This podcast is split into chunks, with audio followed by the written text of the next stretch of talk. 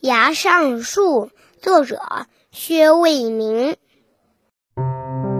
森林离他好远好远，但谁也没听说过他说孤单。曲折的经历给了他曲折的树干，然而他始终没有做疼，匍匐在地面。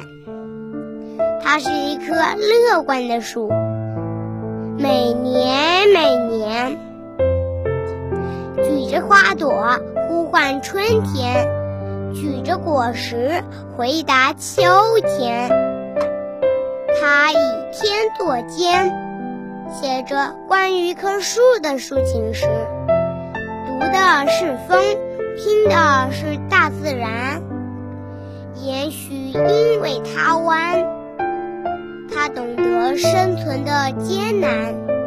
假如有一天他倒下了，也绝不会去做尺子，去议论别人的长短。